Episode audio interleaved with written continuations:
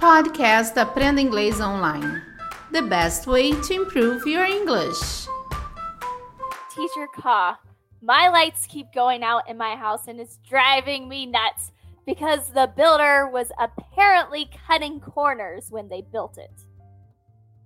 Oi, pessoal, eu sou a Teacher Kai. Estamos começando mais um podcast do Cambly. Você já ouviu essa expressão cut corners? Você já ouviu essa expressão cutting corners? Se você não ouviu, fique ligadinho nesse episódio, porque a Teacher Sam vai ajudar a gente. Ela vai falar sobre o que significa e como usar no dia a dia, tá bom? Então, se você ainda não usou o Cambly, vai lá, usa esse código TEACHERK, TEACHERK, tudo junto, para ter uma aulinha totalmente grátis. Então, se você não conhece o Cambly, você tem que acabar esse podcast aqui e já ir lá no Cambly usar esse, esse código, TEACHERK. Porque com esse código você vai ganhar uma aulinha totalmente grátis, tá bom? Teacher Sam, can you help us out with this? Cut corners? Yeah, so what it means to cut corners or cutting corners is when somebody does things cheaply or poorly, poorly. in order to in order save money or to save time.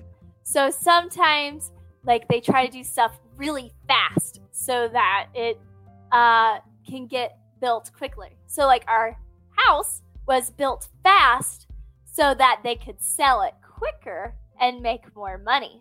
So, the electrician who wired our house did a very poor job with it. So, he was cutting corners because he did not do his job the right way. He was trying to do it a fast way. Então, se você quiser fazer um trabalho e você estiver economizando tempo, economizando dinheiro, fazendo as coisas nas coxas, sabe? De qualquer jeito, um trabalho meio porco, você pode usar essa expressão, cut corners. Foi o que ela falou. Que o eletricista ele acabou fazendo um trabalho rápido para poder vender logo a casa. Então ele estava cutting corners. Então ele estava fazendo as coisas assim de qualquer jeito, sem muita é, qualidade no serviço. Ele estava fazendo as coisas às coxas, de qualquer jeito. Mal e porcamente. Okay, teacher Sam, um, can you use another example? Of course.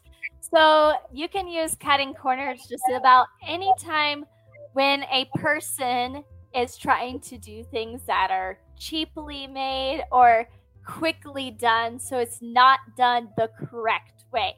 So even when you are sweeping the floor. Sometimes people will cut corners by not moving like your chairs out of the way and the table and sweep under it. Instead, they try to cut corners by just sweep under real quick. So they don't want to do a really good job. They're cutting corners, they're just trying to do it fast. So they're doing a poor job.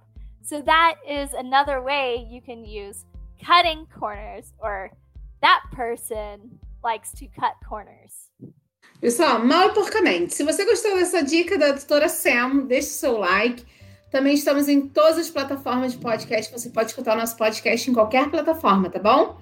Thanks a lot for helping us another time. Hey, thanks, Teacher Ka. Ok, guys. Uh, eu sou a Teacher Kai. Espero vocês aqui no próximo episódio. Bye, bye, guys. Take care. Se vocês já usaram essa expressão, escreva aqui, deixe seus comentários também. Ou se vocês nunca ouviram ou tiver alguma dúvida de qualquer outra expressão, deixa aqui também, tá bom? Beijinho. Tchau, gente. Tchau, tchau. Bye, bye. Take care, guys.